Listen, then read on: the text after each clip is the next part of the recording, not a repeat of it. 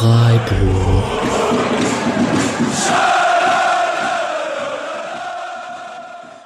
Dann hallo und herzlich willkommen zur 158. Episode des Podcast Freiburg. Es ist Montag, der 18. Gestern war Sonntag, der 17. Oktober und nach elf ungeschlagenen Spielen musste der SC Freiburg sich bei Bayern München mit 5 zu 0 geschlagen geben. Unsere Laune ist relativ angespannt. Der Julian hat schlechtes Internet. Hallo, ja. Der Nick, der hier Mischa und Patrick quasi zu zweit, äh, alleine für die zwei hier ist, ähm, der analysiert den SC Freiburg und komische Aufstellungen, da werden wir gleich drüber sprechen. Hallöchen. Und äh, ich sitze hier immer noch mit meinem kaputten Fuß und drücke einmal hier kurz auf die Mitleidsschiene. Wie lange glaubst du, kannst du das noch äh, voll, volles Mitleid kassieren? Ja, ähm, es gibt einen Spendenlink in den Show Notes. Nein, Spaß.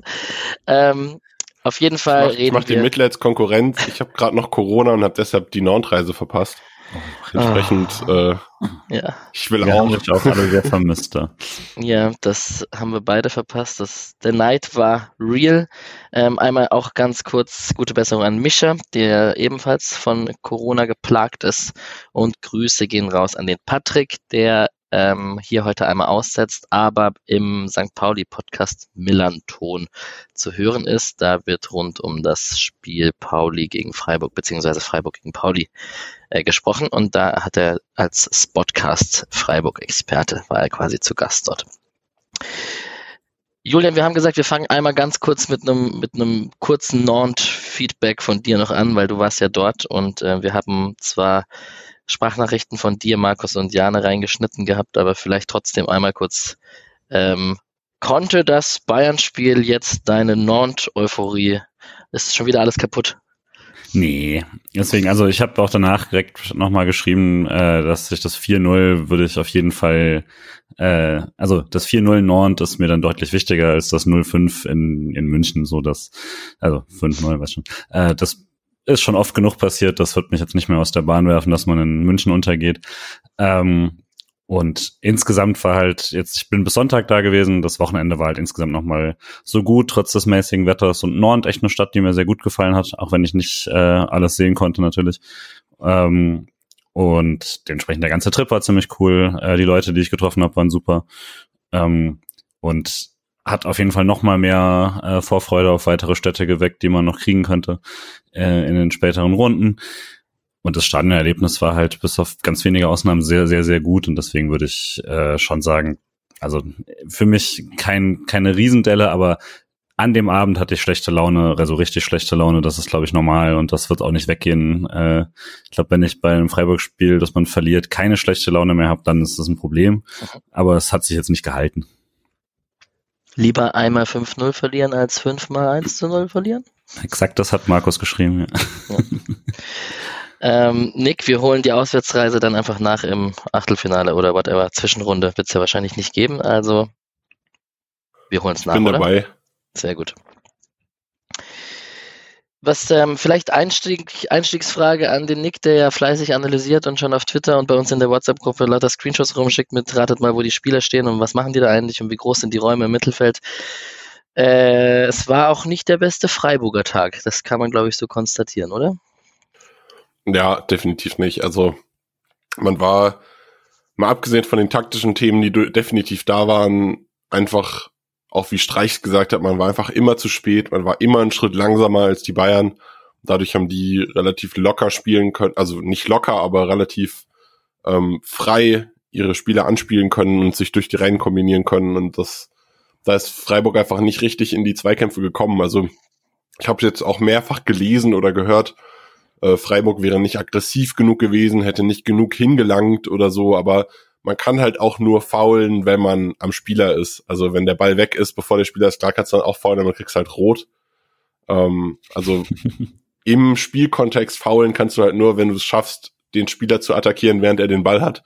Und da war Bayern richtig stark darin, schnell durchzuspielen und Freiburg einfach immer mindestens einen Schritt zu langsam. Aber Streich hat es ja auch erwähnt im Interview danach. Man hätte auch mal in die Zweikämpfe kommen können. ich glaube, ja, Streich hat das Spiel ja dann auch noch nicht quasi nochmal irgendwie so gesehen, aber es ist ja, Aggressivität heißt dann vielleicht aber auch nicht nur Zweikampfhärte, ne? Also es dann sind natürlich auch andere, andere Sachen. Ähm, aber ich meine, letztlich weiß ich auch nicht, wie also bei Streich merkt man tatsächlich öfter mal, dass er mit mit äh, Wörtern nicht unbedingt das beschreibt, was jetzt irgendwie so ein, so ein klassischer Fan damit beschreibt oder so. Gibt es ja auch bei Journalisten dann immer mal wieder diese Diskussionen mit, was meinen sie damit oder ähm, äh, für ihn, was ist für ihn Defensive, was ist für ihn Angriff und so. Ähm, aber ja, also ich würde schon auch sagen, dass der SC jetzt nicht gerade einen Sahnentag darin erwischt hat, aber gleichzeitig die zweite Hälfte war da deutlich schlimmer, fand ich dann, nach, nachdem man äh, das dritte kassiert hat da würde ich dann tatsächlich dann sagen, da hat man dann einige Szenen, in denen man äh, auch individuell nicht nicht äh, nicht ganz Bundesliga-tauglich quasi äh, drauf geht. Aber ansonsten, ich meine, Ginter hat das auch schon mal vor Jahren in irgendeinem Interview gesagt, dass wenn man einen Schritt zu spät kommt, das ganze Spiel, dann heißt das vor allem, dass man grundsätzlich zwei, drei Meter zu weit weg steht von, äh, von den Räumen her und dementsprechend dann, selbst wenn man dann noch einen Schritt schneller macht, den alle fordern, ist man immer noch einen Schritt zu weit weg und dann sieht es immer noch genauso scheiße aus. Und das war ja schon meistens einfach so, dass man äh, wirklich wenn man versucht hat, dahin zu verschieben, waren die Bayern schon wieder drei Stationen weiter. Das war äh, schon auch eine Dominanzvorstellung der Bayern. Trotzdem hätte der SC es natürlich viel besser machen können, klar. Vielleicht kann ich auf das Aggressivverteidigen noch mal so ein bisschen eingehen, äh, was Streich vielleicht auch meinte. Am Beispiel von dem, was er auch in der Halbzeit geändert hat. Ähm, es war häufig so, dass Eggestein, darauf wollte ich mit meinen Screenshots auch hinaus, ähm, wenn ihr das hört, werde ich wahrscheinlich noch einen zweiten Screenshot gepostet haben, den mhm. haben die Podcast-Jungs schon gesehen. Ähm, Eggestein ist häufig auf die 10 rausgezogen Deshalb war dann Goretzka im Halbraum frei und dann musste Doan einrücken. Dadurch war dann Davies häufig frei. Ähm, und die Antwort von Streich in der zweiten Halbzeit war darauf, dass nicht mehr Doan einrückt, sondern Ginter aus der Abwehr rausrückt. Und das ist vielleicht was, was Streich dann meint mit noch aggressiver, dass dann einfach man noch mehr auf diesen 1 gegen 1 Fokus geht und auch im Notfall halt einen Innenverteidiger opfert, um im Mittelfeld alle Spieler zuzustellen. Aber würdest du sagen, also man wollte ja offensichtlich äh, hoch rausrücken und ich gehe jetzt einmal kurz auf die Bayern-Aufstellung rein, weil ähm, als ich die gelesen habe und klar kann man dann sagen, oh, Sven Ulreich spielt, der kassiert doch bestimmt eins, wenn man sieht, dass er spielt und nicht Manuel Neuer. Aber mit der Aufstellung mit Masraoui und mit Chupomoting vorne drin und so, würdest du jetzt im Nachhinein auf jeden Fall, im Nachhinein ist man immer klüger, aber würdest du auf jeden Fall sagen, es war falsch, es war die falsche Herangehensweise, irgendwie vorne drauf zu gehen mit Schade im Doppelsturm mit Gregoritsch? Ich würde sagen, es war die falsche Herangehensweise, aber das hat nichts mit, den, mit dem Personal von den Bayern zu tun.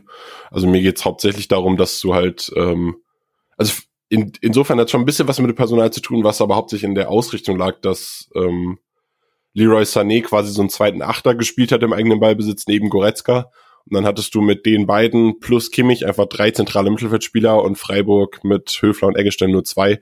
Und die, dieses Ungleichgewicht hat man halt gar nicht zubekommen. Ich werde da morgen oder so wahrscheinlich auch einen schriftlichen Teil zu raushauen, der das nochmal ein bisschen analytischer packt, äh, was, wie das so gelaufen ist. Ähm, aber das war mein Hauptproblem. Also deshalb hätte ich sehr wahrscheinlich anders aufgestellt. Ich hätte eher einen Jeong auf die Zehn gezogen, der Kimmich deckt oder sowas, anstatt äh, diese Doppelspitze zu spielen. Aber wie gesagt, es hat jetzt nichts mit dem Personal zu tun, das die Bayern aufgeboten haben. Hattest du nicht trotzdem auch Hoffnung, Julian, als du die Aufstellung gesehen hast, dass da was geht? Ach, also ich meine, letzte Woche sah es ja teilweise so aus, als ob das noch ein leereres Bayern-Team werden würde. Da hatte ich dann schon sogar auf noch mehr, ähm, noch mehr andere Namen quasi ge äh, gehofft. Aber es ist ja auch das klassische Bayern-Problem, da könnten sich noch drei Leute verletzen und das wäre immer noch eine Elf, die faktisch Meister werden sollte oder zumindest im Zweikampf sein sollte. Ähm, und dementsprechend die, an dem Underdog-Status hat sich nicht so viel geändert, aber klar, wenn jedes Mal, wenn ich dann sehe, ein Bayern-Spieler weniger, dann steigt natürlich auch so ein bisschen die Hoffnung, dass da was gehen könnte. Ähm, meine Hauptsorge waren echt weniger, dass, wie die Bayern dann spielen oder so, sondern wie viel Energie man eben noch hat nach der nächsten englischen Woche und ähm, nach einem Auswärtsspiel international und wie gut man sich da noch vorbereiten kann auf die Bayern, auch wenn man sie schon so gut kennt. Ähm, es ist ja trotzdem A, ein anderes Bayern München als die letzten Jahre und B, äh, gerade bei einem Streichfokus äh, auf den Gegner, mh, immer nötig, sich da nochmal extra drauf zu äh, vorzubereiten das waren eher meine Sorgen, als jetzt, dass ich Riesenhoffnung hatte, nur weil jetzt äh, Choupo-Moting spielt. Ich glaube tatsächlich, dass die wichtigste Personalie fit geworden ist und das ist Matthijs de Licht gegen, der halt gegen Gregoritsch gespielt hat. Äh, dadurch haben halt die langen Bälle auch einfach gar nicht funktioniert als äh, Auflösung für Pressing. Äh, lange auf Gregoritsch spielen, was ja zuletzt immer gut funktioniert hat, wenn der Gegner sehr, sehr hochgeschoben ist. Und dann, ich gehe davon aus, dass der Plan gewesen wäre, dann mit Schade dahinter in die Tiefe zu kommen. Aber das hat halt gar nicht funktioniert, weil Matthias de glaube ich, also ich habe mir jetzt die Statistik nicht angeguckt, aber ich glaube, er hat sehr, sehr viele Kopfballduelle gegen Gregoritsch gewonnen. Ja, und vielleicht noch als letzter abschließender Satz zu den Bayern, die kamen ja relativ mit, mit dem Rücken zur Wand gegen uns, also hatten ja äh, gegen Dortmund noch das 2-2-Spiel kassiert und äh, hatten dann ihr Viktoria Pilsen-Spiel, wo sie in der zweiten Halbzeit auch schon ein bisschen nachgelassen haben in der Champions League und äh, waren schon etwas unter Druck äh, in der Tabelle, Freiburg davor und so. Ich, die haben es wohl auch sichtlich ernst genommen, das kann man wohl so sagen. Der SC, die Aufstellung haben wir schon erwähnt, ähm, eigentlich die eingespielte Aufstellung der letzten Wochen. Ähm, Trey war nicht, ist nicht fit geworden. Dann war so unsere Frage, wir haben ja nach dem letzten Podcast, nach der letzten Aufnahme von Nantes, unsere sehr launige auf äh, äh, unsere sehr launige Folge, die wir da hatten, ähm, haben wir, ich habe ja mit Jean spekuliert, das hast du auch gerade schon erwähnt, dass das vielleicht eine Lösung von dir gewesen wäre, Nick fand aber das trotzdem ganz charmant mit Schade vorne drin und habe mich auch gefreut, dass er von Anfang an gespielt hat. Ähm, der Plan ist wohl dann am Ende nicht so krass aufgegangen, wie die Trainer sich das erwartet hatten. Wir hatten die Idee ja, glaube ich, auch schon mal hier im Podcast dann gehabt, entweder letzte Woche oder bei der Folge direkt äh, nach Nord. Ähm, also, dass, dass das Streichen Spieler wie Schade gerne gegen Bayern spielen lässt, ist jetzt auch nicht ganz neu. Ähm, ich fand aber eben nach der Saison, die Kevin Schade bisher hatte, wo er sich sichtbar noch nicht erholt hat von der Verletzung und dem langen Trainingsrückstand und so, da war ich vor allem eben skeptischer, wie er da gerade das Spielerische, was du dann auch, wenn du als, hauptsächlich als äh, Konterstürmer da spielen sollst, irgendwie noch mitbringen musst, äh, reinbringen kann. Und er wirkte halt auch die letzten Wochen nicht so durchsetzungsfähig, wie er das letzte Saison noch war. Ähm, und wenn ein Spieler wie ihm, der jetzt nicht, nicht gerade ein unbegrenztes Arsenal an Ideen hat, wie es jetzt ein äh, Litz Doan hat zum Beispiel, äh, dann, dann ein Schritt fehlt, dann wird's halt schwierig. Das waren so ein bisschen meine Befürchtungen vor dem Spiel. Die, die sind jetzt nicht weniger geworden in dieser Konstellation. Weiß noch nicht so genau, wie ich diese Schade als Stürmerposition sehe aktuell. Ähm, hoffe halt einfach, dass er sich dann irgendwann wieder in Form spielt, wie man ja weiß, dass er sein kann. Aber es ist, man verliert schon einiges auch, wenn ähm, wenn der Freiburger Spieler, äh, Stürmer dann spielerisch dann doch noch mal ein bisschen limitierter ist, gerade im Passspiel. Kommen wir mal zu den Highlights. Ich bin gespannt, wie lang die Folge wird, weil einerseits hat man viele Tore zu besprechen, andererseits ist es ein 15, eine 15 Niederlage, die man eigentlich gar nicht besprechen möchte. Äh, mal schauen, wie wir das ausbalancieren. Nick, du bekommst die klassische Mischa-Frage mit der Anfangsphase zusammen mit den zwei ersten Highlights, die der liebe Patrick mir hier rausgeschrieben hat. Ähm, einmal Freiburg startet mit einer hohen Pressinglinie. Doan-Abschluss am Ende nach Ballgewinn, der drüber geht, deutlich vorbeigeht, aber ähm, trotzdem war man zumindest präsent in den ersten drei, vier Minuten. Und ähm, Grifo bedient Schade, der dann geblockt wird von Delicht. Und war das jetzt so, dass der SC eigentlich, eigentlich ganz gut reinkam? Äh, jein. Man hat in den ersten fünf Minuten schon zwei Szenen oder drei Szenen gesehen, in denen genau die Probleme aufgetreten sind, die sich dann das später durchs Spiel durchgezogen haben. Aber ja, man hatte am Anfang noch ähm, zwei gute Aktionen, die, du hast gerade angesprochen, wo auch das Pressing relativ gut funktioniert hat. Äh, das Umschalten über Schade ist ja auch ein relativ hoher Gewinn. Ich bin mir gerade nicht sicher, von wem, wer denn da links wurde. Ich glaube Höfler, äh, der den Ball einsammelt, weil man gut presst. Also da hat der Plan noch so ein bisschen funktioniert, auch wenn die Pro Problemstellen schon klar waren. Aber Bayern war schon äh, die bessere Mannschaft zu Beginn. Das nächste, was wir haben, ist, ähm, das SC-Pressing wird erstmal richtig überspielt. Bayern läuft auf die Kette zu. Ginter kann so eine Grätsche. Es gab sehr viele. Ah, wollen wir direkt erstmal über das Wegrutschen reden und die ganzen Spieler, die weggerutscht sind und warum? Und waren es tendenziell mehr Freiburger als Bayern-Spieler? Irgendwie schon. Julian ja, nickt. Also ich fand schon, äh, also es war krass auffällig. Ähm, muss auf jeden Fall ein schlechter Rasen insoweit gewesen sein, aber ich fand es auch klar, dass irgendwie deutlich mehr Freiburger weggerutscht sind, was dann vielleicht auch einfach eine Sache ist von äh, irgendwie äh, Athletik, Körperhaltung, sonst irgendwas, vielleicht auch Müdigkeit oder sonst irgendwie oder Pech, das kann, weiß ich nicht, aber äh, auch bei der Szene direkt eben nach fünf Minuten, ähm, wo Ginter äh, den Ball so ganz komisch verlängert und die Grätsche nicht trifft, es rutscht er halt auch direkt vor der Grätsche da schon weg. Äh, da rettet er dann nochmal Lienhardt, bevor dann, ich glaube, Davis drüber schießt. Aber genau, das war, also da fing es schon an und das hat ja gar nicht mehr aufgehört. Also das wird ja auch nicht besser nach der Halbzeit oder sowas.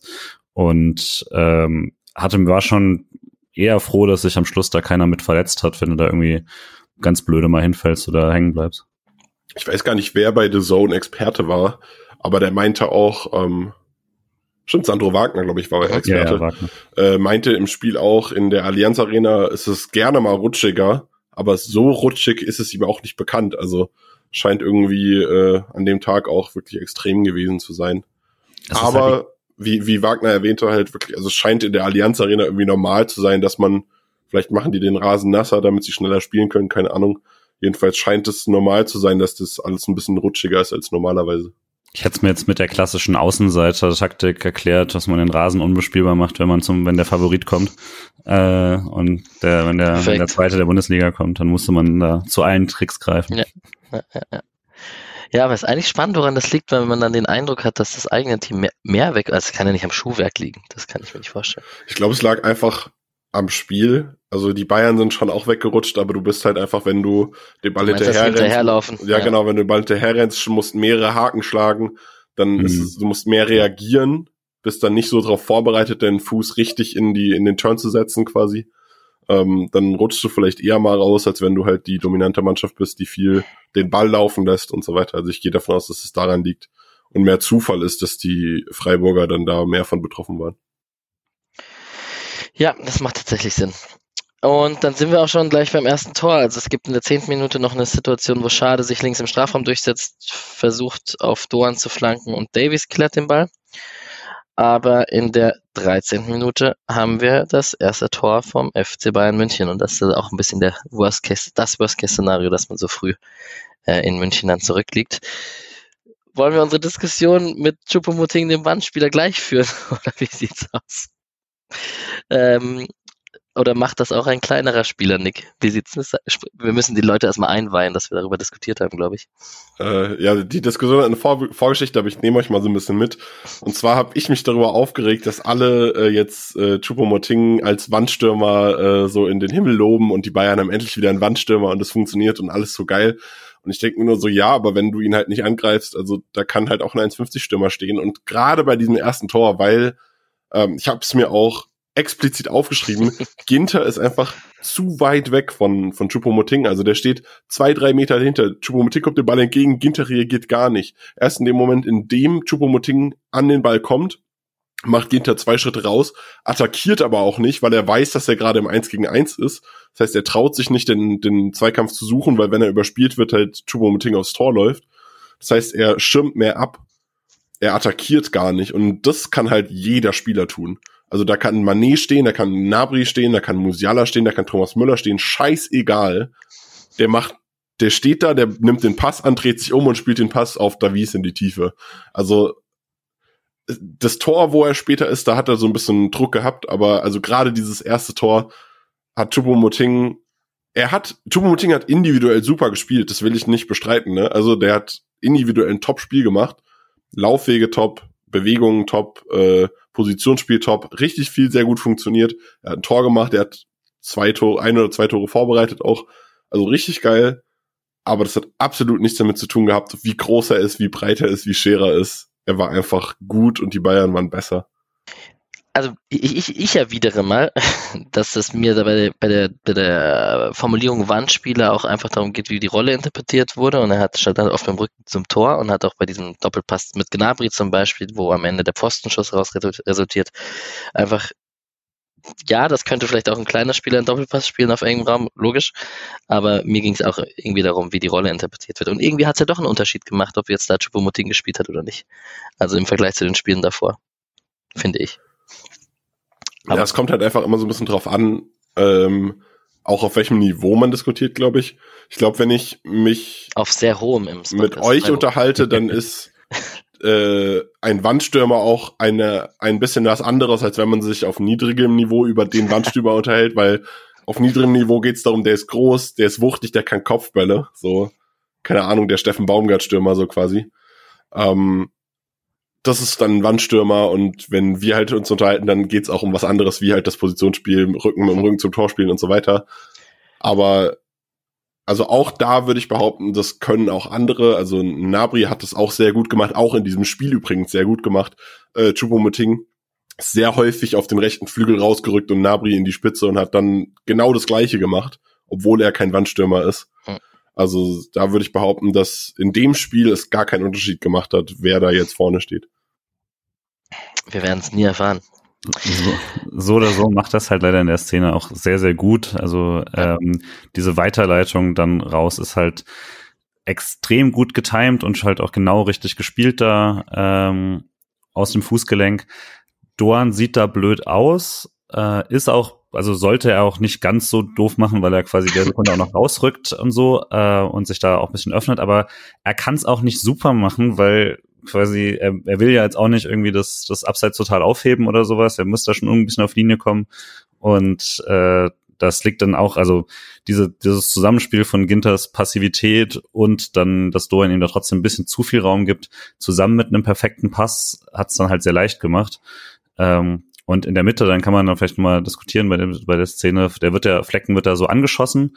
Ähm, und äh, Sascha Felter hat da äh, hat das da sehr gelobt, weil er da sehr stabil bleibt.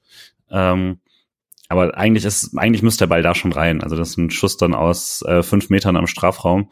Vielleicht kann man da die fehlende Lewandowski-Frage stellen. Ähm, und äh, da hätte es eigentlich schon klingeln müssen, dass der Ball dann so perfekt fällt und äh, Napri dann da perfekten Kopfball draus macht. Ist nochmal dann Pech für den SC, aber so vom Aufbau her hatte dieses, hatte diese Szene das Tor schon verdient, leider mein Kicker-Team dankt, weil ich habe Nabri und nicht Sané. Aber ähm, also ich habe hier schon ganz viele Spieler in der Reihe tatsächlich stehen. Also es fängt schon an bei Gregoritsch, der Kimmich nicht anläuft. Der tiefe Pass nach links außen kommt von Kimmich. Der, also Gregoritsch, ich habe keine Ahnung, was er in dieser Situation macht. Äh, ich glaube, er läuft mit Nabri mit, der da tatsächlich noch so im Sechserraum steht. Und eigentlich muss er das gar nicht, weil Höfler und Eggestein bereitstehen, um ihn aufzunehmen und trotzdem attackiert Gregoritsch Kimmich gar nicht.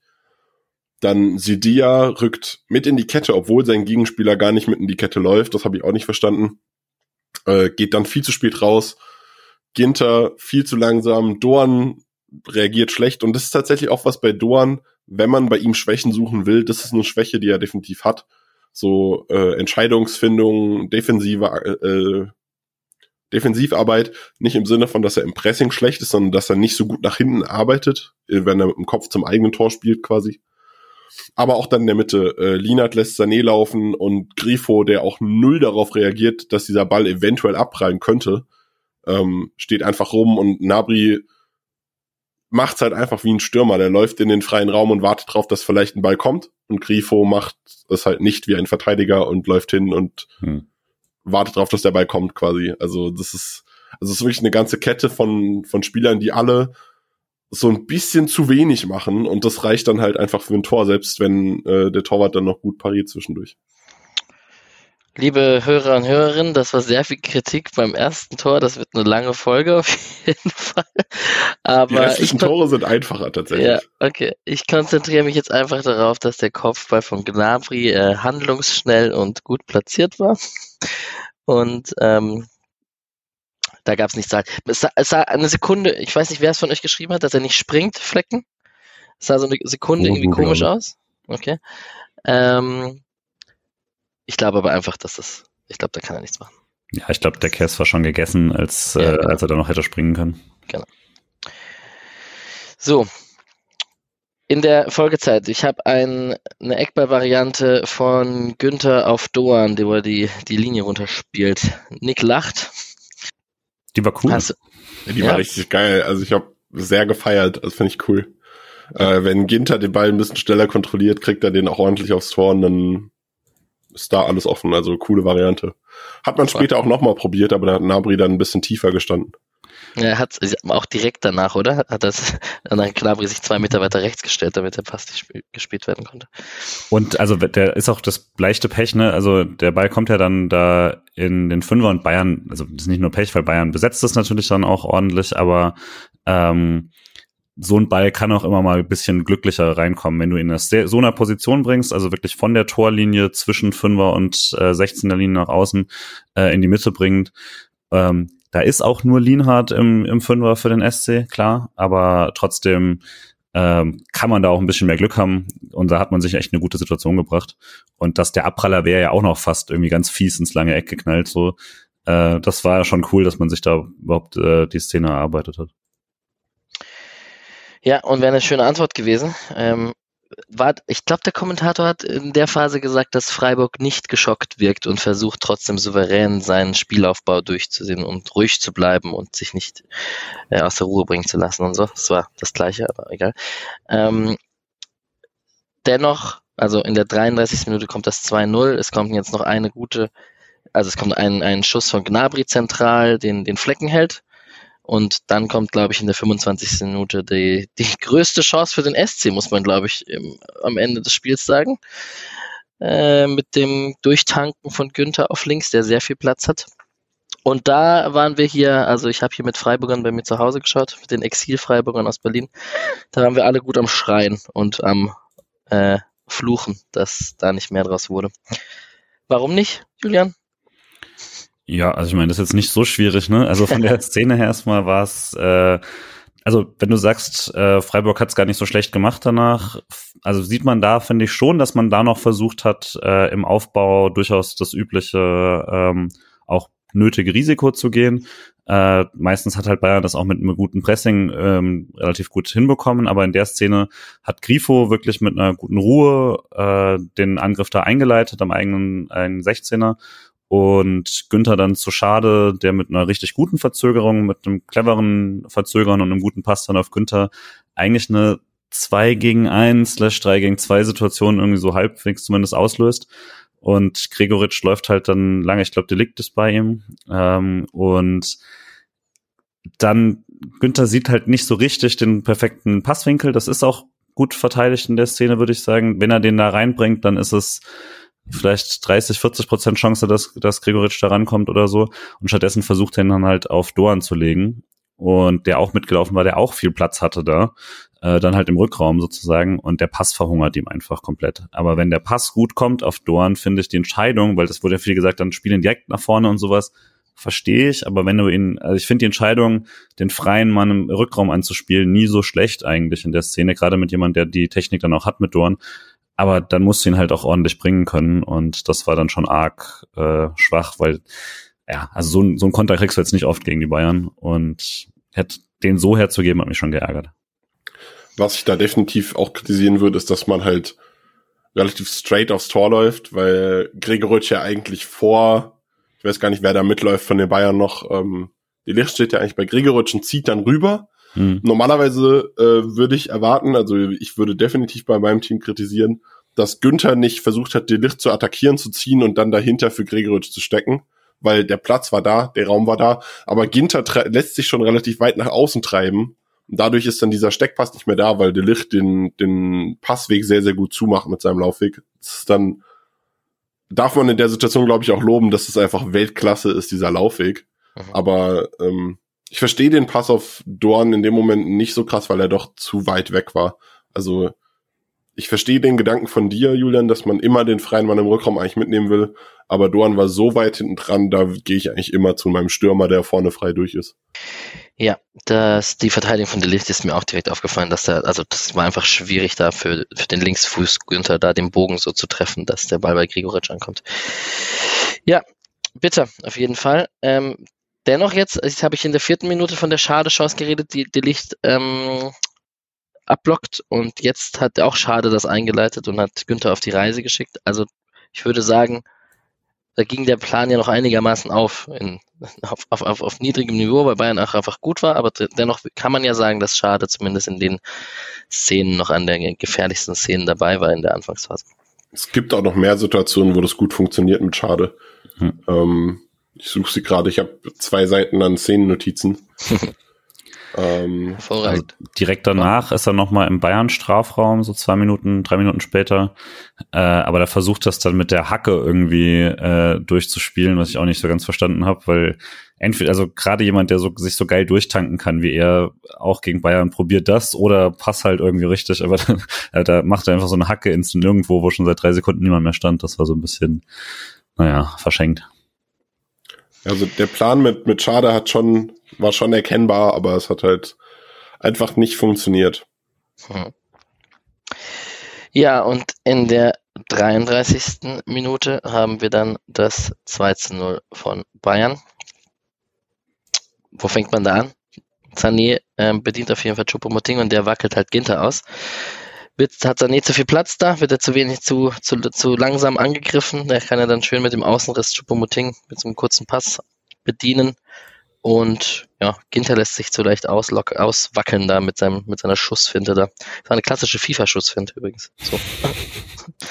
ja. Also grundsätzlich finde ich schon das Hauptproblem, dass Bayern dann äh, hier im äh, Raum vorm, vorm äh, Strafraum ein perfektes Viereck bekommt, ähm, wo wirklich alle Freiburger gleich weit weg sind äh, in der Szene und bis dann eben Lienhardt rausstürzt und der Ball dann da genau durchgespielt wird.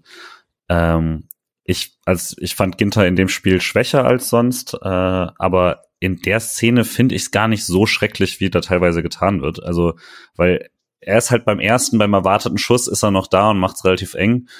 Und dann macht das, also dann ist auch einfach gut reagiert, finde ich, dann äh, von Chupamoting.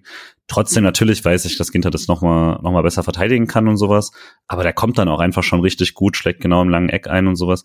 Eigentlich darf halt dieser Pass nicht, äh, nicht frei da zum 16er durchkommen. Ähm, und also das, der Pass, der erste Pass geht ja schon wirklich durch Höfler und äh, Eggestein da durch und da sind sechs, sieben, acht Meter Platz plötzlich. Also das darf halt schon nicht sein. Und dann ist es alles wieder sehr, sehr zögerlich, weil man bisschen Angst hat und so. Bayern macht's dann halt auch toll. Aber also wenn, wenn man irgendwo Angst hatte in dem Sinne, dann glaube ich, dass man äh, die sonstige, äh, ja, also die sonstige Schnelle in solchen Situationen da nicht gezeigt hat, sondern immer wieder dachte, jetzt müsste man noch mal warten, bis jemand anders kommt oder sowas. Da, da wurde sich teilweise angeschaut. Das Lienhardt springt ja auch nicht gleich raus, sondern wartet noch mal kurz und so. Da hat irgendwas einfach nicht so ganz gepasst, fand ich. Und äh, fand da Genta nicht, den, nicht das Schlechteste an der Szene auf jeden Fall. Ist das klassische Thema, was ich vorher mehrfach angesprochen habe. Ähm, du hast drei Mittelfeldspieler, die von zwei Mittelfeldspielern gedeckt werden und dann Eggestein deckt Goretzka und Höfler deckt Sané. Dann kommt Kimmich an den Ball. Äh, Höfler versucht Sané an, äh, Kimmich anzulaufen, hat am Anfang Sané auch super im Deckungsschatten, aber der befreit sich halt daraus. Höfler im Rücken sieht es halt nicht. Und dann wird der Pass halt genau da reingespielt. Und da ist dann halt, wie gesagt, später war dann der Plan, dass der Innenverteidiger rausrückt und mhm. hier war das halt noch nicht so der Plan scheinbar. Also ich würde tatsächlich auch behaupten, es war nicht der Plan, weil weder Lienhardt noch Ginter haben das kein einziges Mal gemacht. Ähm, ich gehe davon aus, es war eine Halbzeitveränderung vom, vom Training, vom Trainerplan quasi, vom Spielplan. Ähm, aber dann ist halt genau da Sané frei. Und das ist genau das Problem, was ich angesprochen habe. Du hast zwei Mittelfeldspieler, zwei Zentrale, spielst gegen drei und dann ist immer einer frei. Also würdest du auch eher sagen, es ist eine taktische äh, Frage gewesen, ein taktisches Problem gewesen, als dass wir jetzt sagen können, der zentrale Block mit Lienhardt und Ginter und Höfler und Eggestein, der ja eigentlich unser Stammblock da in der Zentrale ist in den letzten Wochen und Monaten, ähm, dass sie auch einfach einen schlechten Tag hatten. Sowohl als auch. Also ich also, glaube, haben Sie durch das Problem einen schlechten Tag oder ja, also ich glaube, dass beide individuell nicht ihr bestes Spiel gemacht haben. Sie hätten viele Entscheidungen anders besser treffen können. Also gerade die Szene zum Beispiel, äh, klar, es ist Kimmich, der am Ball ist, aber ich will dann vielleicht auch eher meinen eher Sané decken, als Kimmich zu attackieren. Dann lasse ich das halt eher jemand anderen machen, auch wenn er frei ist oder lasse im Notfall. Es klingt jetzt so scheiße, aber ich lasse im Notfall halt Kimmich frei laufen bevor ich hinter mir aufmache für Sané, weil Kimmich, der 30 Meter vom Tor entfernt ist, ist weniger Torgefahr als Sané, der 20 entfernt ist. Ähm, also es gibt schon auch Entscheidungen, die dann da schlecht gefallen sind von beiden. Ähm, also vor allem Höfler, Eggestein kein gutes Spiel gemacht.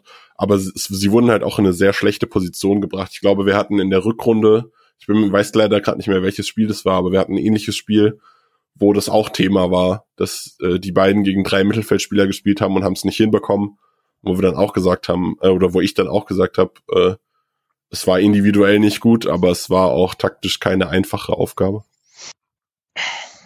Dann ähm, schauen wir mal, wie das so in den nächsten Highlights und über den nächsten Gegentoren auch der Fall war. Ich habe noch zwei Sachen in der ersten Halbzeit. Das ist einmal die Gnabry-Chance, die, wo er frei vor Flecken scheitert. Da geht, da lief der Ball sehr gut in den Reihen von Bayern und sehr geschmeidig haben sie da Gnabry auf links freigespielt. Kannst du mir und kurz sagen, welche Minute das war? 40. Okay, ich habe jetzt 39, aber dann ist die gleiche, die ich auch ansprechen wollte. Äh, sehr krass hier auch wieder Goretzka, der freie Mann. Ähm, und der attackiert dann im Nachhinein ähm, so dass der nicht nach außen zu Nabri gehen kann. Also es war äh, auch sehr, sehr cool gemacht. Und auch wieder das Prinzip freier Mann im Mittelfeld, der dann attackiert im richtigen Moment. Hättest, wärst du mal mit der Bayernbank verbunden gewesen, hättest, äh, mit der Freiburg-Bank und hättest es denen mal früher verklickert, dass sie da was ändern müssen. Ja, sie haben sie haben es ja verstanden, sie haben was geändert, das hat nur auch nicht funktioniert. Gut. Äh, in der 44. Minute habe ich noch einen letzten Take und das ist, äh, schade ist, irgendwie einer der schnellsten Spieler der Bundesliga, aber wird halt einfach von Davies abgemäht und umgelaufen, also eingeholt und auch dann physisch einfach umgemäht, ohne, ohne Foul. Und äh, ja, das, das war schon krass, weil wir sind die Schadeschnelligkeit ja gewohnt.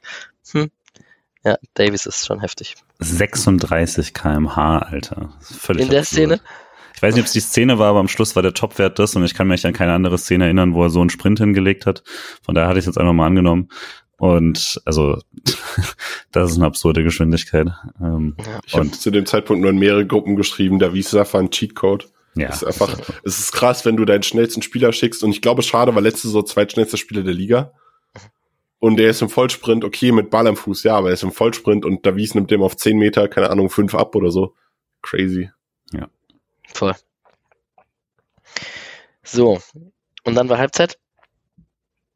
Ähm, übers Ausrutschen haben wir schon gesprochen. Äh, taktische Veränderungen hast du eigentlich auch schon angesprochen, die man dann versucht hat umzusetzen. Gewechselt hat man nicht. Es gab zwei relativ fixe gelbe Karten für Gregoritsch und Sedia. Ähm, muss man da, muss man da groß drüber reden? Oder sind eigentlich unstrittig, oder? Sedia rutscht halt aus und greift dann zum taktischen Foul, ne? Mhm. Fand ich aber, fand ich gut. Fand ich ein schönes Foul. Der war genau. vollkommen richtig, dass er ja, das ja, macht, absolut. Ja.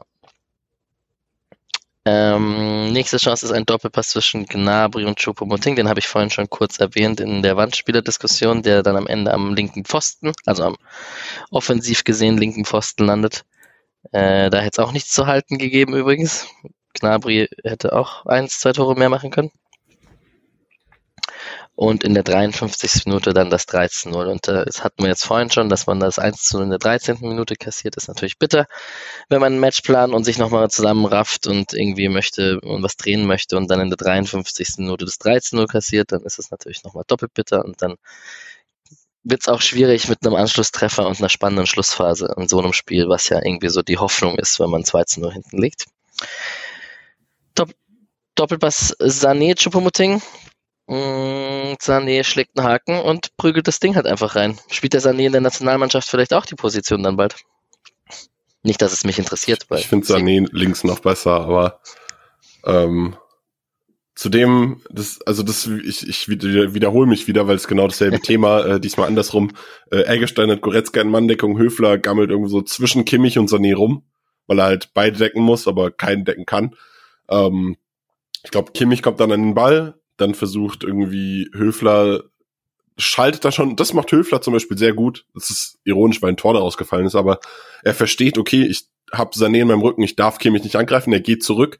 Sané kommt dann über den, den Pass mit äh, Choupo-Moting trotzdem an den Ball. Dann ist aber Höfler eigentlich in einer guten Position, um Sané zu verteidigen. Und dann läuft halt Eggestein ran und läuft ihm halt voll in den Weg. Und Egg, äh, Höfler kann nicht mit Sané mitgehen. Eggestein kriegt den Turn ja natürlich nicht hin, weil er halt im Vollsprint ist. Und dann geht Ginter noch nicht raus. Da hätte ich mir gewünscht, dass Ginter sagt, okay, der läuft jetzt frei drüber, dann gehe ich den Schritt raus und hau ihn halt um. Oder spiele den Ball raus, im besten Fall. Ähm, aber das war auch wieder so ein Thema mit äh, dem Dreier-Mittelfeld, wo halt einfach nicht so richtig es funktioniert. Aber da hätte ich halt gesagt, dass Höfler individuell es eigentlich sehr gut gemacht hat, obwohl er zwei Spieler verteidigen musste. Ja, bei mir steht auch Höfler, Ginter, äh, Höfler, Ginter, Eggestein. Die drei Namen habe ich mir auch in der Situation rausgeschrieben. Äh, Julian, was macht die Gemütslage, wenn Sané dir das 3-0 da reinprügelt? Ich fand's halt schon, also ich fand eigentlich den Auftakt trotz dieser Riesenchance direkt vorne äh, vorher von Bayern gar nicht so übel und ähm, habe zumindest verstanden, was man da tut und hatte ja auch äh, so ein paar Szenen, die zumindest mal wieder Richtung Bayern Strafraum gegangen sind. Ähm, Dorn da, Gregoritsch mal und so. Ähm, Und dementsprechend war ich eigentlich so in der Hoffnung, dass man jetzt das 2-0 zumindest noch ein bisschen halten kann und vielleicht wird dann Bayern wieder, so wie sie es schon ein paar Mal wurden, so ein bisschen Gang zurück und dann kann man vielleicht mal was machen und so. Und dann kommt halt dieses Wahnsinnstor und da kann man dann auch nicht so viel sagen. Also äh, Nick hat's ja an sich schon gut durchexerziert, aber letztlich, wenn du halt da das da davor sitzt und das anguckst, dann ist das ja schon auch einfach ein Level, dass der Ball da überhaupt reingeht, ist halt krass. Ne? Also aus der Schussposition, aus dem aus dem Winkel, den er da hat und trotz allem mit der Verteidigung, die da ist, da sind ja trotzdem, da ist ja Ginter, der noch den Block setzt, da kommt Höfler angeflogen und so und der dreht dann halt einfach links da an Ginter vorbei, direkt an den, also direkt neben dem Pfosten und der hat sogar noch den, den Spin da war ich dann schon mehr in einem, gut, das ist halt dann einfach ein anderes Level, da wird halt nichts mehr groß passieren. Hat sich das Lienhardt drei Minuten später auch gedacht, oder was hat er sich da gedacht, als er den Ball da so falsch einschätzt? Beim 4 zu 0. Ähm, also, war das überhaupt so? Also, ich, ich fand das da aus wie ein klarer gepennt Fehler, nicht eingeschätzt oder nicht auf der Höhe gewesen. Äh, oder Nick, war das irgendwie auch ein guter Chipball? Weil ich, ich fand den Ball nicht so gut, oder? ich glaube, dass Lienert gar nicht gepeilt hat, dass da ein Spieler in seinem Rücken ist. Weil das war so eine Szene, wo Ginter 10.000 Meter weit rausgelaufen ist und dann läuft Manet von links ein. Sidia begleitet ihn nicht. Ginter ist nicht da, um ihn zu übernehmen. Und also ich glaube, dass Lienert gar nicht gerafft hat, dass der da ist. Dadurch hat er diesen Pass nicht erwartet, weil er einfach erst davon ausgegangen, da steht niemand vorne. Und dann hat er sich vielleicht auch gedacht, ja, okay, der, ich probiere es jetzt halt mal, aber eigentlich, eigentlich sammelt Flecken den einfach auf oder so, ich weiß nicht, aber also ich glaube, er hat einfach nicht gepeilt, dass Mané da einfach steht und deshalb überrascht ihn halt dieser Pass einfach komplett. Ich glaube, er muss schon wissen, dass da zumindest jemand ist. Ich glaube nur nicht, dass er, glaub, äh, dass er sich zuständig fühlt, äh, weil er läuft, sonst, sonst hätte er die Abseitslinie schon extrem weit nach hinten verschoben, weil er ist halt dann drei, vier Meter vor allen anderen. Ähm, kann trotzdem sein, aber es, es, dann macht er das wiederum komisch. Ich nehme halt an, dass, dass er eigentlich dachte, ah gut, Ginter ist nicht da, dann wird sie dir schon mit, mit dazukommen quasi. Und wenn der Ball dann so komisch links von mir kommt, dann müsste ja mittlerweile zumindest noch jemand anders da sein. Trotzdem sieht das dann natürlich richtig scheiße aus. Und auch, also wenn man über fehlend äh, irgendwas, fehlende Körner sonst irgendwas spricht, das war jetzt nicht mehr mit letzter Konsequenz hingegangen. Äh, dann dieses bisschen äh, lasche umdrehen und dann so halbherzig hingehen, klar, wenn man glaubt, das ist nicht so schlimm, aber es gibt Spiele, wo es ihm völlig egal ist, ob da jemand ist und im Zweifel rotzt er alles weg, was dann im Weg steht und das war dann nicht mehr so und ich finde, das hat sich schon direkt nach dem 3-0 irgendwie gezeigt. Bayern hatte irgendwie noch eine Chance zum 4-0 direkt dazwischen schon und ich hatte mir dann gewünscht, dass man jetzt erstmal sagt, okay, wir verteidigen jetzt erstmal konsequent und versuchen nicht mehr anzugreifen und machen jetzt erstmal so ein bisschen Konsolidierung, bevor es total schief geht und ja, war dann relativ schnell rum, aber ähm, das sah schon richtig scheiße aus und da, finde ich, kann man sich dann auch schon mal ärgern, äh, dass man so Tore kassiert, weil das dann schon albern, egal wie gut Bayern das dann irgendwie macht. Ich habe gerade nochmal nachgeguckt, äh, Linat schaut sogar rüber, also Linat peilt, dass er kommt, aber in dem Moment war sie ja noch an ihm dran. Also ich gehe da tatsächlich einfach davon aus, er ist davon ausgegangen, der ist gedeckt und deshalb hat er einfach nicht damit gerechnet, dass dieser Ball kommt.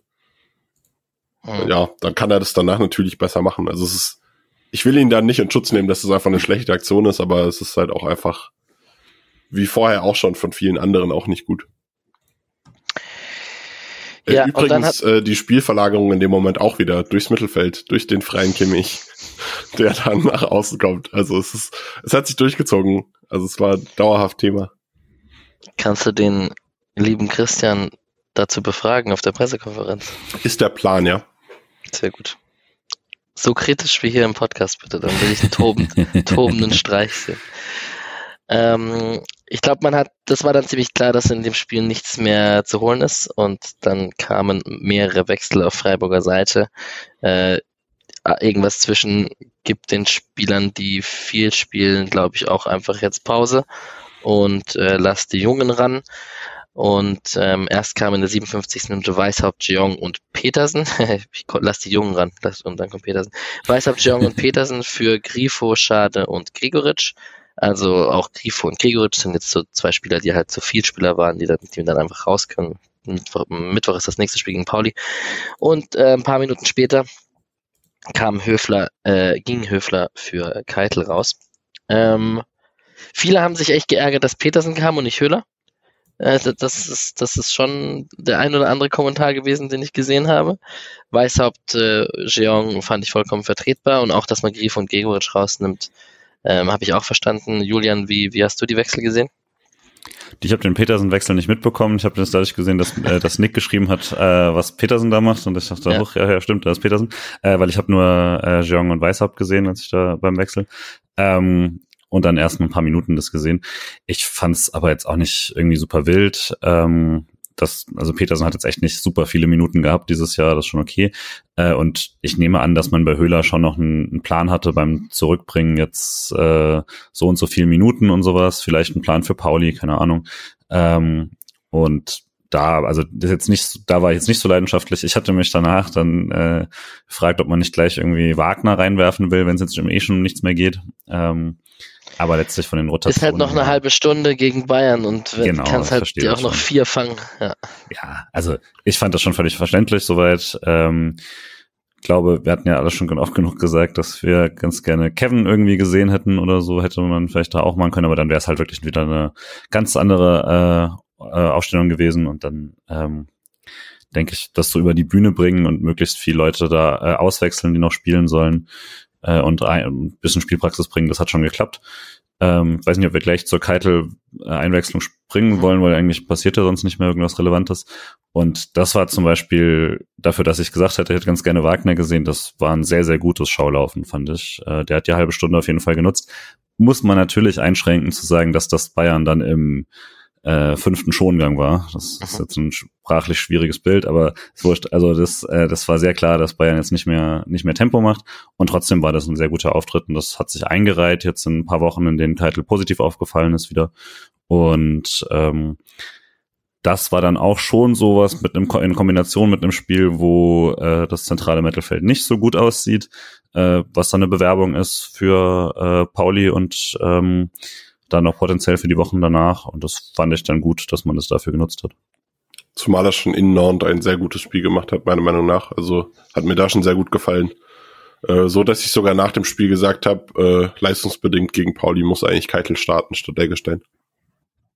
Nicht statt Höfler. Höfler spielt immer. nee, also ich glaube einfach, dass es auch einfach was anderes ist. Also Höfler ist auch im in allem anderen neben dem Spiel wichtiger als ein Eggestein. Und ein Eggestein kann Keitel ersetzen, weil es da hauptsächlich um das Sportliche geht und nicht so ums Anführerthema. Und das ist wahrscheinlich das Höfler einfach zu wichtig. Es ist vielleicht das Bittere für Keitel, dass trotzdem von der Art, wie er spielt, er in der reinen Theorie vermutlich der bessere Höfler-Ersatz ist in manchen Sachen. Ähm, aber trotzdem denke, wird auf der Eggestein-Position da sich auch gut machen, wenn er die Chance dazu bekommt, hat er jetzt oft genug da auch, er ist ja auch da oft genug da reingeworfen worden. Der Witz ist aber, dass Streich das glaube ich nicht so sieht, weil Streich, wenn äh, Eggestein Keitel zusammen spielen, auch in der Vorbereitung hat immer Eggestein die Höfler-Rolle gespielt. Deswegen, also ich stimme dir zu, ich sehe Keitel auch eher als Höfler, nicht als als Achter, also eher als Sechster tiefer. Aber äh, Streich scheint das anders zu sehen. Vielleicht auch einfach die erfahrenere Person und nicht, also vielleicht hat das mit Erfahrung zu tun auf der Position. Hm. Ich würde ganz kurz nochmal äh, meinen Petersen-Take verteidigen. äh, mein Problem an der Sache war einfach, dass... Ich habe es extra anonymisiert. Ich habe gesagt, ich habe von ganz vielen Leuten gehört. ähm, ich habe gar nichts gegen Petersen und der darf gerne Spielzeit bekommen und ich hätte ihn auch, ich habe auch gar kein Problem damit, dass er da in der 57. reingekommen ist. Ich habe mich einfach nur gewundert, dass Höhler nicht reingekommen ist. Also wenn du einen Spieler haben willst, der jetzt auf Profiniveau Minuten bekommt, aber dann, es ist ja dann auch nach einem 4 zu 0 nicht mehr die volle Intensität, so dass man sagen kann, okay, mhm. äh, da wird er jetzt irgendwie hart, äh, oder ist die Wahrscheinlichkeit hoch, dass er sich verletzt oder so, wenn er man so volles Pressing geht, sondern es ist ja auch von Freiburger Seite so ein bisschen Austrudeln des Spiels gewesen. Ähm, Gerade dann hätte ich halt irgendwie einem Verletzten oder halt Verletzungsrückkehrer Höhler irgendwie Spielzeit geben wollen. Deshalb hatte ich mich da gewundert, dass er kommt äh, und nicht Petersen, äh, nee, dass Petersen kommt und nicht er. Äh, andersrum dann zum Wagner-Take, äh, der ist in Spielpraxis, der spielt bei der U23 regelmäßig und dem mhm. bringt diese Spielpraxis in der ersten Mannschaft eigentlich gar nichts. Von daher fand ich da Keitel, der halt die Spielpraxis braucht, auch definitiv den sinnvolleren Wechsel. Vielleicht ist aber der FC Bayern München auch im Schongang schon nochmal ein anderer Gegner als äh, Waldhof Mannheim. Vielleicht. Wir haben eine Kombination zwischen Keitel, Doan, Weishaupt in der 68. Minute, wo Ulreich vor Weishaupt am Ball ist und es eine Ecke gibt für Freiburg. Ist das eine von den zwei potenziellen Elfmetersituationen? Nee. Doch, das ist die, wo vorher äh, Pavard, glaube ich, zieht.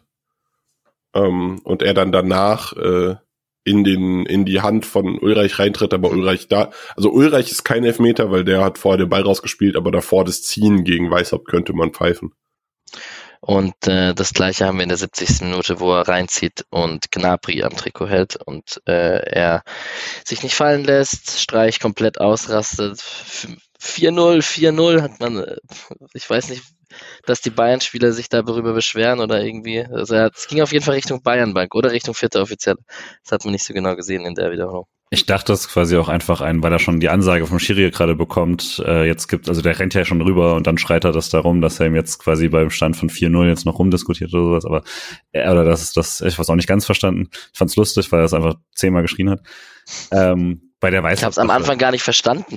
Ich, ich glaube, es ging um ein, ich glaube, es ging auch um ein Einsteigen von den Bayern danach. Ich glaube, es mhm. ging gar nicht um Weißhaupt. Ich bin mir nicht hundertprozentig sicher. Es gab danach noch so ein fragwürdiges Foul oder so hm. wo ich mir auch nicht sicher war, wer da wegen gefault hat, aber ich glaube, darüber hat sich Streich aufgeregt, weil ja, das ja, Einsteigen hart war. Ich ja. glaube, es ging nicht um die Weißhauptszene selbst. Mhm. Glaube ich auch. Aber, aber zu den Weißhauptszenen, ich war nicht, also aber bei 4-0 war ich jetzt eh nicht mehr auf 180, äh, deswegen ähm, ich war jetzt auch nicht so, dass man das per se hundertprozentig pfeifen muss in jedem Fall, aber es ärgert dann schon, weil es halt weil das, also die, die Analyse, denke ich, stimmt schon, wenn er da fällt, ist es eher ein Elfer, als wenn er nicht fällt. Und aber das, das weiß man mittlerweile natürlich auch, aber es ist schon nervig, dass man natürlich damit Spieler zum Fallen erziehen muss und dass es cool ist, wenn Spieler es nicht tun, aber sie schaden sich halt. Ähm, und wenn man äh, gerade den einen, den einen, äh, das eine Trikot ziehen, dann halt vergleicht mit dem äh, Bochum ziehen an der Hose, das auch sehr kurz war und ähm, würde sagen, richtiger Pfiff, weil das genau das entscheidende Ziehen ist. Aber dann wird es schon schwer, irgendwie klar zu sagen, das eine ist auf jeden Fall Elfmeter und das andere nicht.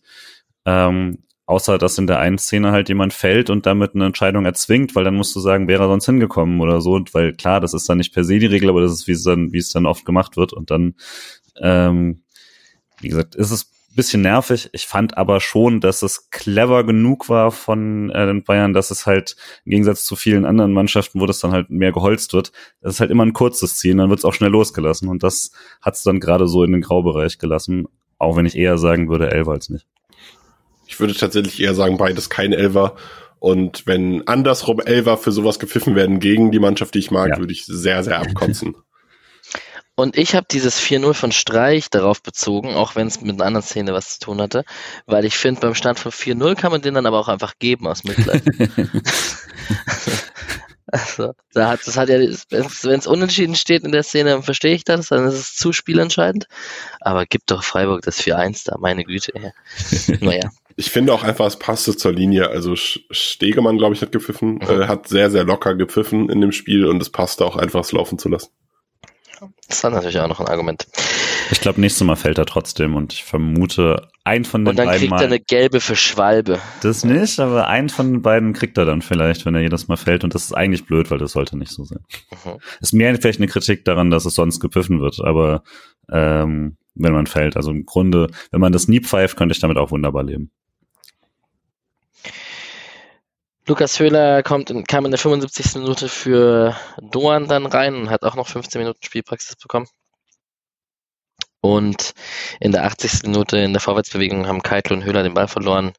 Bayern kontert über Gnabry. Äh, Lienhardt, der dann insgesamt, muss man ihm dann schon ein sehr unglückliches Spiel auf jeden Fall attestieren, der den Ball dann genau vor die Füße von Mané grätscht, äh, vor die Füße von Sabitzer grätscht und der einfach nur einschieben muss zum 5 zu 0. Wilde Szene da hinten. Äh, aber ich, ich habe sie ehrlich gesagt gar nicht mehr so krass vor Augen. Ich weiß nur, wie Lina hat den Ball darüber grätscht. Und natürlich darfst du selbst Sabitzer noch treffen. Fünf unterschiedliche Torschützen. Schön das Ego und das Selbstvertrauen von allen Bayern-Spielern pushen. Hat mich, hat mich sehr froh gemacht. Leider nicht. Äh, ja, aber tatsächlich null Schuld bei Lienhardt. Also okay. macht sogar gut, rettet sogar. Also ähm, Egge, ne? Ginter ist sehr offensiv halt vorne mit dabei beim Ballverlust. Und dann zieht, boah, Manet, glaube ich, zieht nach rechts raus und Linat muss halt mit, also für Linat nach links raus natürlich. Linat muss halt mit, äh, Ginter schiebt durch, Eggestein rückt in die Kette. Und dann hinter Ginter und Eggestein sind dann, ich glaube, es sind Sabitzer und Manet? Nein, Manet war gerade außen. Nee, Manet, Manet ist in der Mitte, glaube ich. Und Manet ist in der Mitte, okay. Ja. Wer auch immer rechts rausgezogen ist, hat ja, ja. Tell, glaube ich, oder so, hat Linat rausgezogen. Ähm, dann ist in der Mitte Manet und Sabitzer.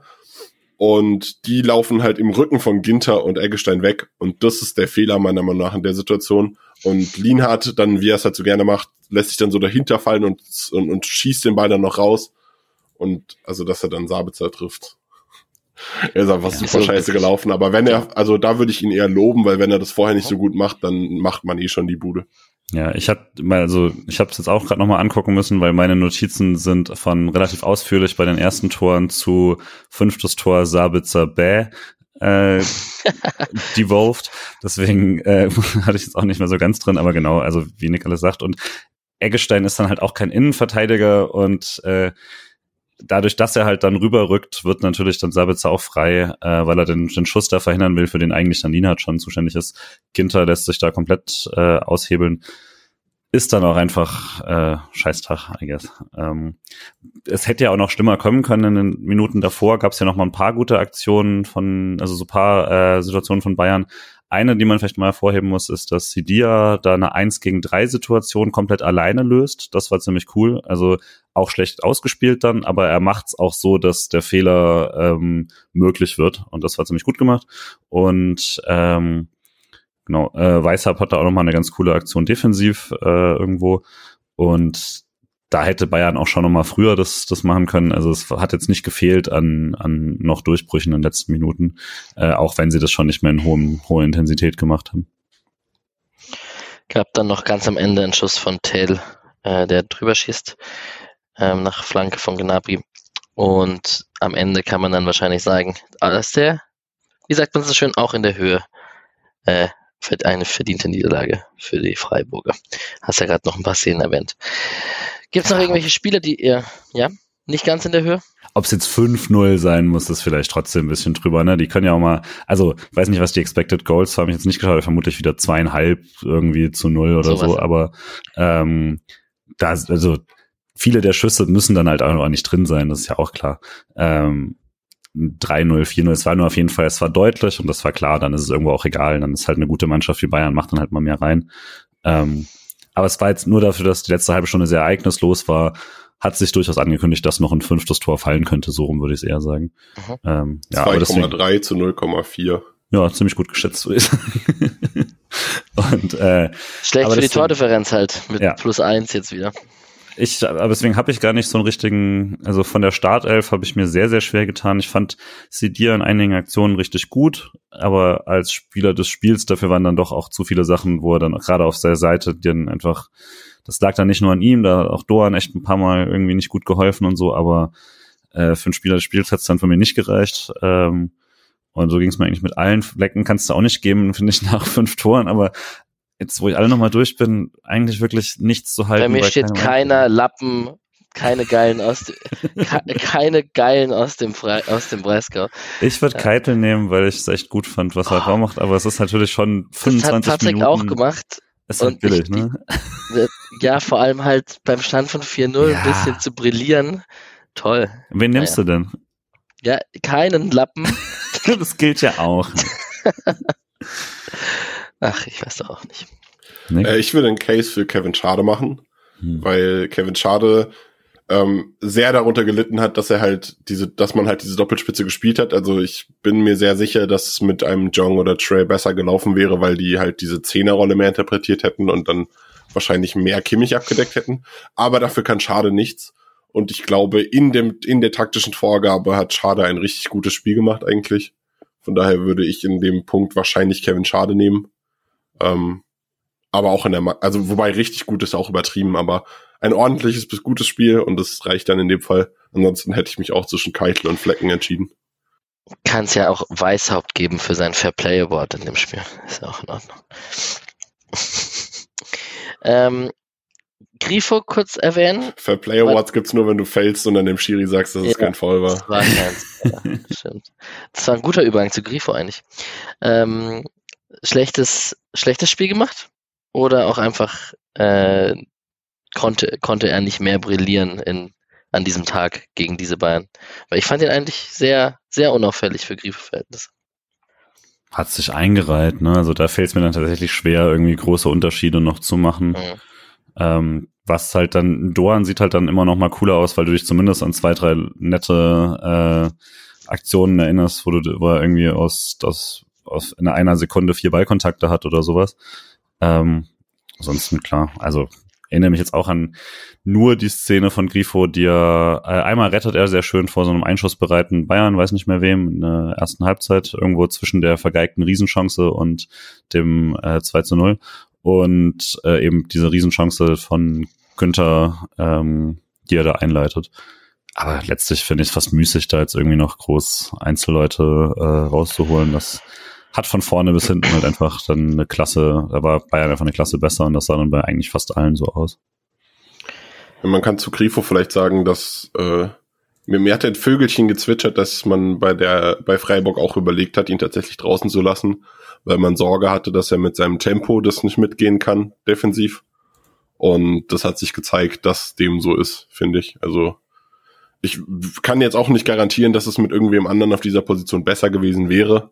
Aber man hat bei Begrifo schon gesehen, dass er da gegen den Ball, gegen Top-Teams doch schon Tempodefizite hat und dass das dann doch auffällt. Auch wenn er in seinem Pressing-Verhalten sehr, sehr gut geworden ist in Freiburg, ist halt das Tempo einfach, ist einfach nicht da. So ein Trey wäre in dem Spiel echt schön gewesen.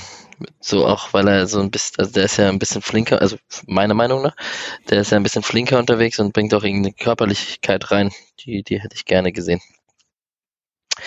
Patrick hat ein paar Statistiken rausgeschrieben, Sedea mit ganz guten Defensivwerten. Günther hat nur 15 angekommene Pässe, das kann man vielleicht nochmal erwähnen. Äh, Gregoritsch 13 Ballkontakte im Spiel.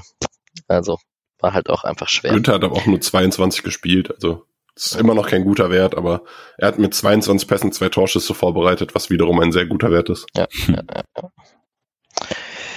So. Dann Statistiken haben wir auch schon viel besprochen. Man hat ein ausgeglichenes Eckballverhältnis. Vielleicht kann man auch kurz sagen, dass sich selbst über Standards man nicht gefährlich wurde an diesem Tag oder nicht sehr gefährlich, weil Bayern es auch einfach gut verteidigt hat. Und ja, über Ballbesitzstatistiken, Schüsse etc. Da war Bayern überall dominant. Das braucht man eigentlich gar nicht erwähnen. Ähm, das wäre es eigentlich zum Spiel, meiner, meiner Meinung nach. Ich weiß nicht, ob ihr noch was habt. Ansonsten würde ich einmal kurz zur Bundesliga springen wollen. Wie viel Bundesliga habt ihr gesehen? Ich habe Nick im Vorgespräch, als wir auf den Julian gewartet haben, schon sehr von meinem Fußballtag erzählt am, am Sonntag. Das war echt crazy vom El Clasico bis hin zu Liverpool City, äh, Union Dortmund und Freiburg, Bayern und äh, das, das hat sehr viel Spaß gemacht. Da saßen wir zwischenzeitlich mit drei Screens hier bei mir im Wohnzimmer.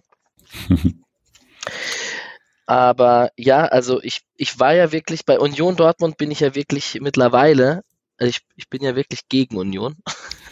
Aber Dortmund, da, da könnte ich auch schon wieder mit meinen alles Lappen kommen, oder? oder bin ich dazu böse?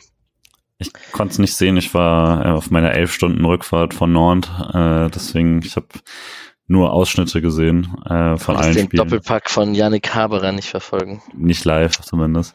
Ja. Ähm, das, ich meine, wir waren uns ja eigentlich einig, dass Haberer perfekt zur Union passt, ähm, unabhängig von der Bewertung in Freiburg, dass das ein Matchmate in Heaven sein könnte und das ist es ja wohl. Ja, und ich wir bin da immer sehr, sehr zwiegespalten, weil ich mag Janik, Yannick Haberer sehr gerne. Ich gönne ihm jeden Erfolg und ich habe mich bei beiden Toren gefreut. Aber gleichzeitig habe ich bei beiden Toren hart geflucht. Ja. Und trotzdem muss man sagen, also es lief auf unserem kleinsten Screen der Phase, wo wir so viel geguckt haben. Aber jedes Mal, wenn wir draufgeschaut haben, also Dortmund hat einfach keinen Stich gemacht gegen diese gallige Unioner Mannschaft und kam da nicht ins Spiel. Das war auch äußerst verdient, der Sieg von Union. Es war aber auch komplett weird. Also die haben halt versucht, so ein bisschen Frankfurt ähnlich, sich auch um 5-3-2 aufzubauen und zu spiegeln, ähm, sich auch zurückzuziehen. Und das hat halt, Union hat halt auch nichts gemacht und dann musste Dortmund irgendwas machen und dann haben sie es probiert, aber nur so halbherzig und dann sind es halt viel Müll bei rumgekommen. Und wenn du dir dann halt, keine Ahnung, also ganz ehrlich, man muss auch, man muss auch so ehrlich sein und sagen, wenn Kobel sich das Ding nicht reinlegt, dann, also hat's Haber vor die Füße gelegt, aber äh, wenn Kobel den Bock nicht schießt, dann fällt wahrscheinlich das zweite Tor auch nicht und dann geht es vielleicht auch anders aus. Aber Dortmund halt am Ball, gerade in der ersten Halbzeit in dieser Fünferkette wirklich ein Trauerspiel. Ähm, Emre Can als Sechser ist, ja. Und wenn du daneben halt dann, also Bellingham ist ein geiler Spieler, aber Bellingham ist kein Spielmacher. Und wenn du dann daneben Can und Özcan stellst, dann sagst du eigentlich auch, dass du mit dem Ball am Fuß nichts anfangen willst. Sonstige Ergebnisse, die uns ins, euch ins Auge gestochen sind. Äh, ich dachte ja wirklich, Augsburg gewinnt in Köln und Köln punktet einfach fleißig weiter. Das ist irgendwie auch, das traut man dem Kader irgendwie einfach nicht zu. Ich, also da hatten wir auch schon so ein bisschen Diskussion. Ich finde das tatsächlich enorm beeindruckend, nicht per se, wie es dann aussieht, aber also es haben wirklich genug Leute gesagt, dass, äh, dass Köln mit diesem Kader gegen den Abstieg spielen wird und vielleicht auch sollte. Und ich habe einfach gesagt, die werden 18. und das war, also haben ja auch, also es jetzt nicht, das war jetzt auch nicht nur eine Boshaftigkeit von Leuten und das hatten, haben Kölner ja auch gesagt, dass es echt, dass man echt einfach gucken muss, dass man nicht absteigt. Und ähm, dazu, auch wenn sie da jetzt nicht gerade Glanzauftritte hinlegen, äh, eben immer noch die europäischen Spiele zu haben. Äh, ich finde es dann schon sehr, sehr beeindruckend, auch wenn das entsprechend aussieht. Äh, Augsburg hatte ja auch schon Saisons, wo sie auf Platz sieben waren. Äh, ungefähr so sieht das dann teilweise auch aus, aber ähm, ja, also ich gehe nicht davon aus, dass sie am Ende da stehen werden, aber dass sie dann relativ früh schon sich ihren Vorsprung von den unangenehmen Plätzen holen, ist schon ziemlich stark. Ich würde noch anmerken, dass die Hertha in der zweiten Halbzeit sehr krass war. Mir ist sehr gut mhm. gefallen. Also Hertha erste Halbzeit war Trash, aber Hertha zweite Halbzeit hat mir richtig gut gefallen. Die machen sich echt. Also die haben es nicht mehr geschafft, das dritte Tor zu machen zum 3-3. Aber die haben eine echt gute zweite Halbzeit gespielt. Stehen halt nur wieder nicht mit Punkten da und haben halt echt nicht so viele Punkte, ne? Das ist heavy, ne? Also, das ist halt, aber, also, die Hertha aktuell ist so der klassische Verein, wo ich sage, das ist eine Ergebniskrise und keine, keine Leistungskrise. Und das ist so, so krass, weil die Hertha in den letzten Jahren immer eine Leistungskrise hatte. und jetzt spielen sie tatsächlich guten Fußball und machen sehr viel richtig und es läuft halt gar nicht. Und da bin ich sehr gespannt, wie lange äh, das noch gut geht. Aber ich glaube, dass Sandro Schwarz da relativ fest im Sattel sitzt, weil einfach jeder sieht, wie gut es eigentlich ist.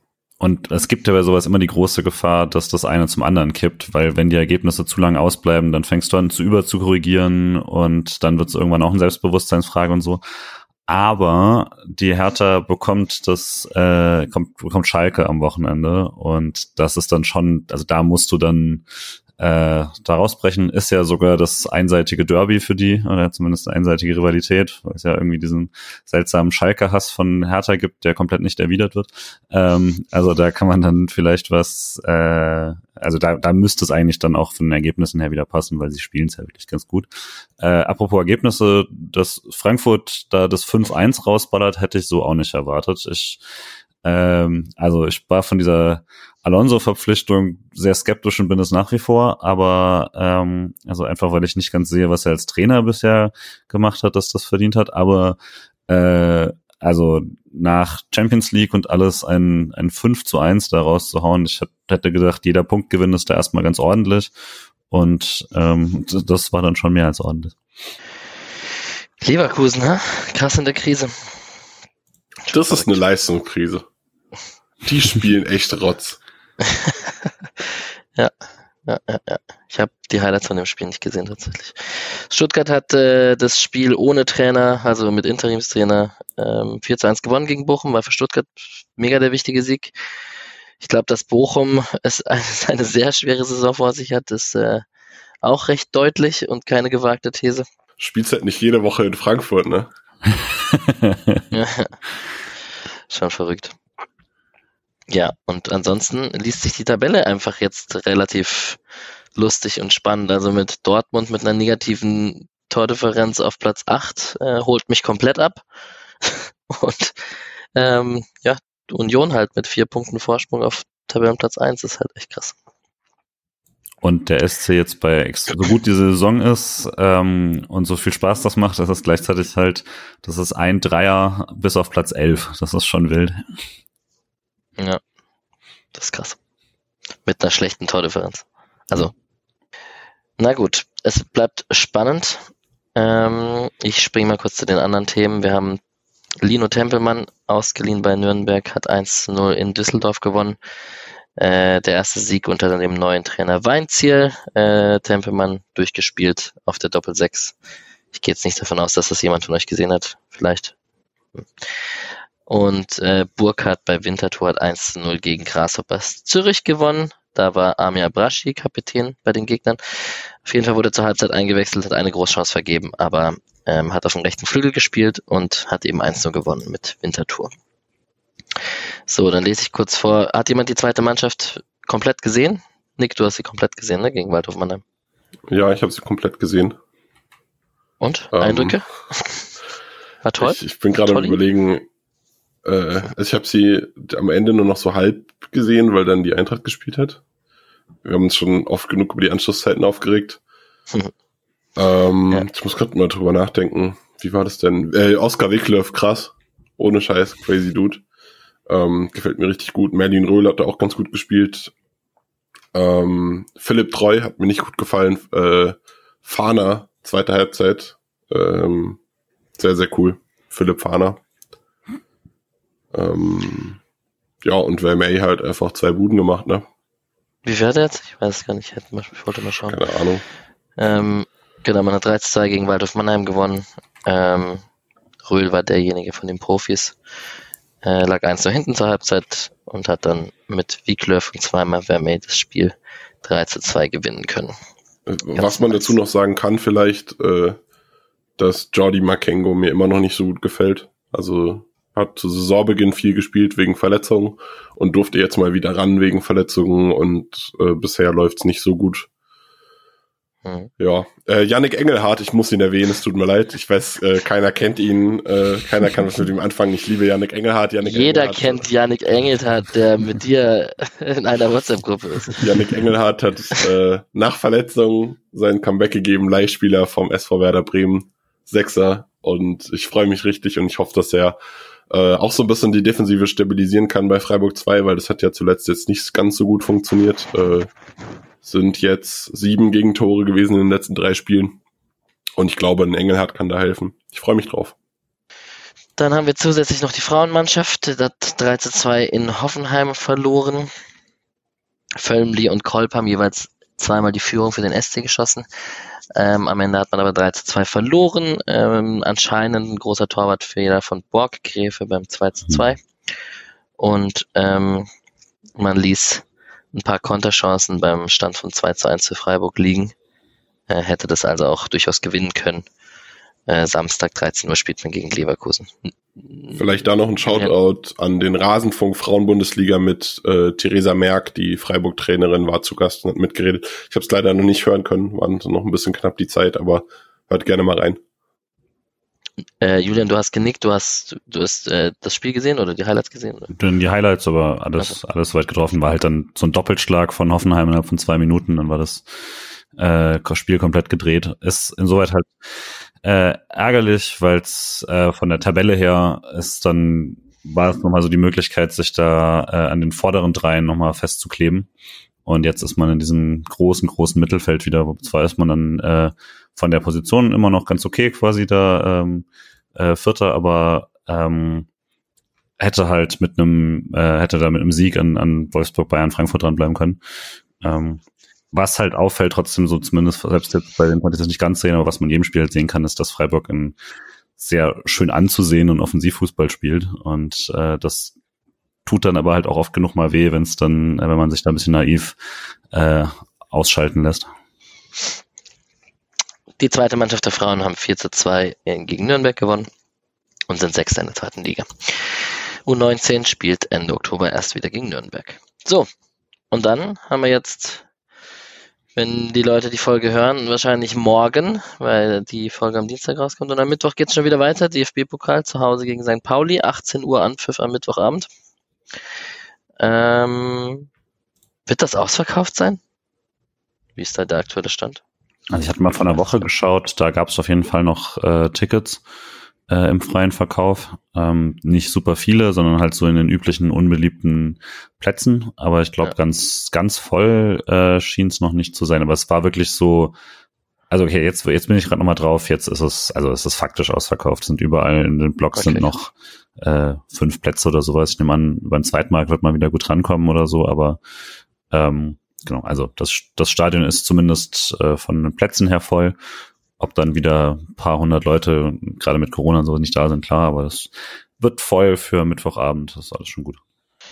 St. Pauli. Scheißzeit. Ja, eben, deswegen darauf wollte ich hinaus mit Mittwoch 18 Uhr. Ähm, St. Pauli spielt keine überragende Zweitligasaison bisher, aber kommt mit ordentlich Rückenwind nach dem Derby-Sieg 13-0 gegen den Hamburger SV auf jeden Fall angereist. Wollen wir ein kleines SC-Aufstellungsrätsel tippen machen gemeinsam? Das jetzt wird's schwer wahrscheinlich, oder? Ich glaube tatsächlich, dass die beste Elf spielt, weil Pauli ein gutes Spiel gemacht hat. Freiburg gerade in einer wackeligen Form ist so ein bisschen vielleicht, jetzt mit dem Bayern-Spiel. Ich gehe davon aus, Streich wird die beste Elf stellen. Und dazu gehört dann, wie gesagt, für mich Keitel, ähm, Jong auf der 10 und sonst alles wie gehabt. Also auch Sildia rechts hinten wahrscheinlich.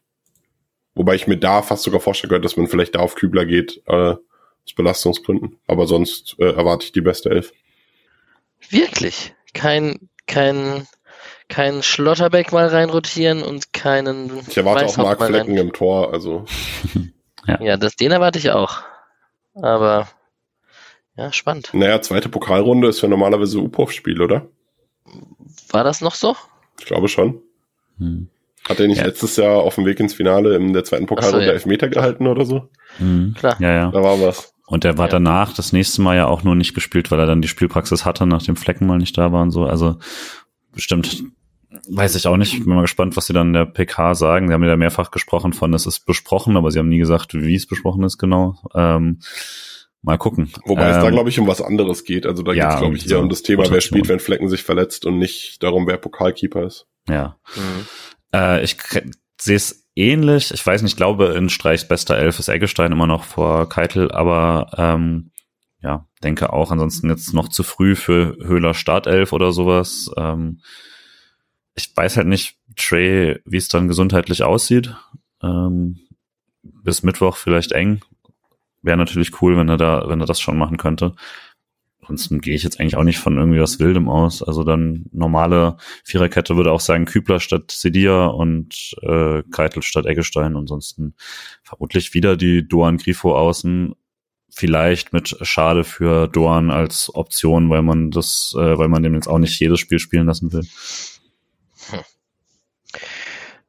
Dann brauche ich noch einen Tipp von euch.